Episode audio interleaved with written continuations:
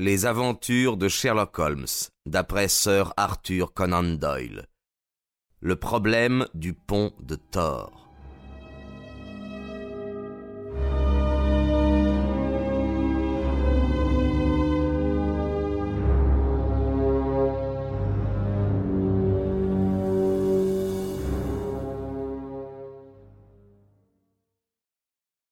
Alors parlez-nous de vos véritables relations avec la femme de M. Gibson. Elle me détestait, monsieur Holmes. Elle me détestait avec toute la violence de son tempérament tropical. C'était une femme qui ne faisait rien admis. Elle aimait son mari autant qu'elle me détestait. Il est probable qu'elle s'est trompée sur la nature de nos relations. Je n'ai pas voulu lui nuire, mais elle aimait avec une telle intensité physique qu'elle ne pouvait guère comprendre le lien intellectuel et même spirituel qui attachait son mari à moi, ni imaginer que je ne désirais qu'exercer sur lui une bonne influence, et que c'était pour cela que je restais sous son toit. Je m'aperçois maintenant que j'ai eu tort de ne pas partir. Rien ne pouvait justifier ma présence là où j'étais une cause de malheur, et cependant le malheur aurait certainement subsisté, même si j'avais quitté la maison. Mademoiselle Dunbar, dit Holmes, je vous prierai maintenant de nous confier exactement ce qui s'est passé ce soir-là. Je puis vous dire la vérité pour autant qu'elle me soit connue, monsieur Holmes, mais je suis dans l'impossibilité de prouver quoi que ce soit. Or il y a des faits, des faits essentiels que je ne peux pas expliquer, et à propos desquels je ne peux imaginer aucune explication. Si vous nous communiquez les faits, peut-être d'autres que vous en trouveront l'explication. En ce qui concerne donc ma présence au pont de Thor cette nuit-là, j'ai reçu le matin un billet de madame Gibson. Je l'ai trouvé sur la table de la salle d'études, et c'est peut-être elle qui l'a déposé. Ce billet me suppliait de la voir après le dîner, m'informait qu'elle avait quelque chose d'important à me dire, et me priait de lui laisser ma réponse sur le cadran solaire du jardin, car elle désirait que notre entretien fût secret. Je ne voyais pas pourquoi elle désirait le secret, mais j'ai accepté le rendez-vous. Elle me demandait aussi de détruire sa lettre. Je l'ai brûlée dans la cheminée de la salle d'études. Elle avait très peur de son mari, qui la traitait avec une rudesse que je lui ai souvent reprochée. J'ai donc pensé qu'elle agissait ainsi parce qu'elle ne souhaitait pas qu'il fût au courant de notre entretien. Et pourtant elle avait conservé soigneusement votre réponse. Oui, j'ai été surprise d'apprendre qu'elle la tenait dans sa main quand elle mourut. Que se passa-t-il? Je suis descendu comme je l'avais promis. Quand je suis arrivé au pont, elle m'attendait. Jamais je n'avais mesuré jusque-là le, le degré de haine que me vouait cette pauvre femme. Elle était comme folle. En vérité, je crois qu'elle était folle. Folle avec cette puissance d'hypocrisie que peuvent avoir les déséquilibrés. Autrement, comment aurait-elle pu me rencontrer chaque jour avec une indifférence apparente, tout en nourrissant contre moi une pareille haine dans son cœur? Je ne répéterai pas ce qu'elle m'a dit.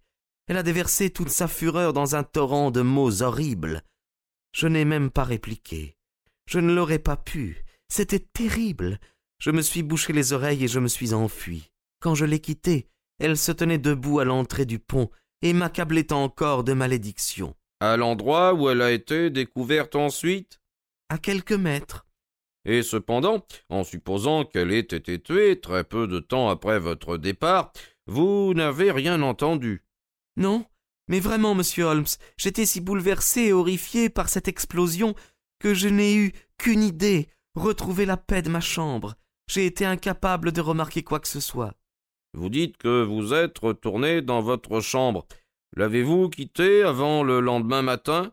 Oui, quand l'alarme a été donnée, quand le bruit s'est répandu que cette pauvre femme avait été tuée, alors j'ai couru avec les autres. Avez-vous vu monsieur Gibson? Oui, il revenait du pont. Il avait envoyé des gens pour quérir le médecin et la police. Vous a-t-il semblé très troublé? Monsieur Gibson est un homme fort, très maître de lui. Je ne crois pas qu'il soit capable de trahir grand-chose de ses émotions. Mais moi, qui le connaissais bien, j'ai pu constater qu'il était profondément touché. Nous en venons maintenant au point le plus important. Ce revolver a été trouvé dans votre chambre. L'aviez-vous déjà vu? Jamais, je le jure. Quand a-t-il été découvert? Le lendemain matin, quand la police a commencé son enquête. Parmi vos affaires? Oui, sur le plancher de mon armoire, sous mes robes. Vous ne savez pas depuis combien de temps il avait été placé là? Il n'y était pas la veille au matin. Comment le savez-vous? Parce que j'avais nettoyé mon armoire. Cela ne souffre pas de discussion. Donc quelqu'un est entré dans votre chambre et a placé ce revolver afin de vous faire inculper. Sans doute, oui. Et quand? Il n'a pu le faire qu'à l'heure du repas, ou pendant les heures où je me trouvais dans la salle d'études avec les enfants. Là où vous étiez quand vous avez reçu le billet. Oui, j'y suis resté pendant toute la matinée. Merci, mademoiselle Dunbar. Voyez-vous autre chose qui pourrait m'aider dans mes recherches? Non, non, je ne vois rien. J'ai relevé la marque d'un coup violent sur la maçonnerie du pont, une trace toute fraîche, une éraflure juste en face du corps. Vous ne voyez aucune explication possible là-dessus? Ce doit être une coïncidence. Ah, elle est étrange, mademoiselle Dunbar, très étrange. Pourquoi cette trace au moment de la tragédie? Et pourquoi précisément à cet endroit? Mais comment a-t-elle pu être faite? Il aurait fallu un choc d'une extrême violence. Holmes ne répondit pas. Son visage aigu et pâle avait brusquement revêtu cette expression lointaine, tendue, que je connaissais bien pour l'avoir toujours vue dans ces moments d'inspiration géniale. Sa transformation m'indiquait un tel travail dans son esprit que personne n'osa l'interrompre et que tous, avocats, prisonnières et moi-même, nous demeurâmes assis à le regarder. Tout à coup, il bondit de sa chaise, frémissant d'une énergie passionnée et dévoré du besoin d'agir. Venez, Watson, venez s'écria-t-il. Qu'y a-t-il, monsieur Holmes? Ne vous inquiétez pas, chère mademoiselle. Vous aurez de mes nouvelles, monsieur Cummings. Avec l'aide du dieu de justice, je vous remettrai un dossier qui fera du bruit en Angleterre. Vous aurez demain de mes nouvelles, mademoiselle Dunbar. Et jusque-là, croyez en ma parole, les nuages se dissipent. J'ai tout lieu d'espérer que la lumière de la vérité va les transpercer. Le voyage n'était pas long de Winchester à Thor, mais il parut interminable à mon impatience comme à celle de Holmes. Dans son agitation, il était incapable de rester calme. Il arpentait le compartiment où il tambourinait des doigts contre les coussins. Toutefois, alors que nous approchions du lieu de notre destination, il s'assit en face de moi. Notre compartiment de première classe ne contenait pas d'autres voyageurs. Et posant une main sur chacun de mes genoux, il plongea dans mes yeux un regard spécialement malicieux qui était l'une des caractéristiques de son humeur espiègle. Watson, me dit-il, il me semble me rappeler que vous êtes toujours armé quand nous partons en promenade. Il était bien heureux qu'il en fût ainsi, car il se souciait si peu de sa propre sécurité quand son esprit l'absorbait dans un problème que plus d'une fois mon revolver s'était avéré un ami sûr. Je ne me gênais nullement pour le lui rappeler. Oui, oui, oui, je suis légèrement distrait pour ces sortes d'affaires. Mais vous avez bien un revolver sur vous. Je le tirai de ma poche. C'était une arme courte, maniable, petite, mais très utile.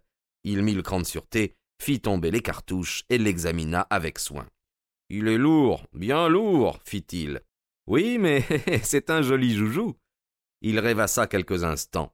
Savez-vous, Watson, je crois que votre revolver va avoir un rapport très étroit avec le mystère que nous nous efforçons d'élucider. Holmes, enfin vous plaisantez. Non, Watson, je suis très sérieux. Un test s'offre à nous. Si le test se vérifie, tout s'éclaircira. Or, le test dépend du comportement de cette petite arme. Mettons de côté une cartouche. Replaçons les cinq autres et n'oublions pas le cran de sûreté. Voilà. Je n'avais aucune idée de ce qu'il avait en tête, et il se garda bien de me renseigner. Il se plongea dans ses réflexions jusqu'à notre arrivée à la petite gare du Hampfire. Nous louâmes une vieille guimbarde. Un quart d'heure plus tard, nous étions rendus chez notre ami discret, l'adjudant. Un nouvel indice, monsieur Holmes Tout dépend du comportement du revolver du docteur Watson, répondit mon ami. Le voici. Maintenant, pouvez-vous me donner dix mètres de ficelle? Le bazar du village nous vendit la quantité souhaitée. Je crois que nous avons ce qu'il nous faut, dit Holmes. Si vous le voulez bien, en route pour ce qui sera, je l'espère, la dernière étape de notre voyage. Le soleil déclinait et transformait la lande ondulée du Hampfire en un magnifique paysage d'automne. L'adjudant, dont les regards critiques et incrédules en disaient long sur ses doutes quant à l'équilibre mental de mon ami, marchait à côté de nous. Quand nous nous approchâmes de la scène du crime, je constatai que, sous son habituelle froideur, mon ami était réellement nerveux. Oui, me dit-il en réponse à la remarque que je lui en fis. Vous m'avez déjà vu manquer le but, Watson. J'ai un instinct pour ce genre de choses, et cependant il m'a parfois joué des tours. J'ai eu dans la cellule de Winchester la révélation d'une certitude, mais l'esprit agile a un inconvénient, c'est qu'il peut toujours concevoir des explications diverses qui rendraient cette certitude tout à fait illusoire. Et pourtant, pourtant, ma foi, Watson, nous ne pouvons qu'essayer. Tout en marchant, il avait solidement attaché une extrémité de la ficelle à la crosse du revolver. Nous arrivions à présent devant le pont. Avec de grandes précautions, il marqua sur le sol, sous les directives du policier, l'endroit exact où avait été étendu le cadavre. Puis il fouilla la bruyère et les fougères jusqu'à ce qu'il eût trouvé une grosse pierre. Il attacha cette pierre à l'autre extrémité de la ficelle et il la suspendit par-dessus le parapet du pont de façon qu'elle se balança librement au-dessus de l'eau. Il se tint alors à la place du corps de madame Gibson, à quelque distance du bout du pont, mon revolver à la main, la ficelle étant tendue entre l'arme et la lourde pierre. Allons-y, cria-t-il. À ces mots, il leva son revolver à hauteur de sa tête, puis le lâcha. En une seconde, le revolver avait été entraîné par le poids de la pierre, avait heurté le parapet avec un bruit sec et avait été projeté par-dessus pour tomber dans l'eau. À peine avait-il quitté la main de Holmes que celui-ci courait s'agenouiller à côté de la maçonnerie du pont. Un cri de joie nous avertit qu'il avait découvert ce qu'il cherchait. Y a-t-il jamais eu démonstration plus parfaite s'exclama-t-il. Vous voyez, Watson, votre revolver a résolu le problème. Tout en parlant, il me désigna une deuxième éraflure exactement de la même taille et de la même forme que la première. Nous coucherons à l'auberge cette nuit, reprit-il en regardant l'adjudant ahuri. Vous avez bien une épuisette avec laquelle vous récupérerez le revolver de mon ami. Vous trouverez également à côté le revolver, la ficelle et le poids avec lesquels cette femme vindicative a tenté de déguiser son suicide et d'accabler une innocente d'une inculpation de meurtre. Vous ferez savoir à M. Gibson que je le verrai dans la matinée, quand le nécessaire aura été fait pour la défense de mademoiselle Dunbar. Tard dans la soirée, tandis que nous fumions paisiblement nos pipes à l'auberge du village, Holmes me donna un bref résumé de ce qui s'était passé. Je crains, Watson, que vous n'ajoutiez rien à la réputation que j'ai pu acquérir en ajoutant l'affaire de tort à vos archives. J'ai eu l'esprit paresseux, et j'ai manqué de ce mélange d'imagination et de réalisme qui est la base de mon art. J'avoue que les raflures sur la maçonnerie du pont étaient un indice suffisant pour me suggérer la vraie solution, et je me reproche de ne pas l'avoir entrevue plus tôt.